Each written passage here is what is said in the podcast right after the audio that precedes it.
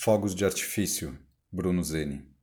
Aprendi a não gostar de fogos de artifício com os meus cachorros. O som intempestivo e imprevisível os faz palpitar. Presinto o coração animal bater mais rápido. Eles procuram abrigo dentro de casa, debaixo das mesas, entre as minhas pernas. Os fogos são manifestação de alegria, contentamento, celebração. Mas de onde vêm? O que comemoram? Uma data festiva, um jogo de campeonato, um evento importante? De onde vem? A que se ligam? Anunciam a apoteose ou a tragédia? Os cachorros não sabem. Eles os temem aos fogos como uma saraivada ameaçadora.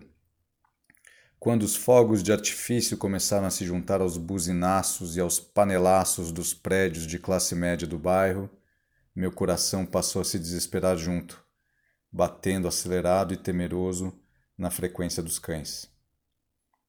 O mundo está em desacordo, a felicidade da vida parece perdida, o pesadelo da classe média lá fora estragou tudo. Os cães não ligam para panelas e buzinas, mas eu sei que os fogos que virão, agora, para sempre, extraviados, seja ano bom, seja jogo, seja golpe, me lembrarão para sempre que a gente se perdeu e que a alegria é um sentimento amargo e duvidoso.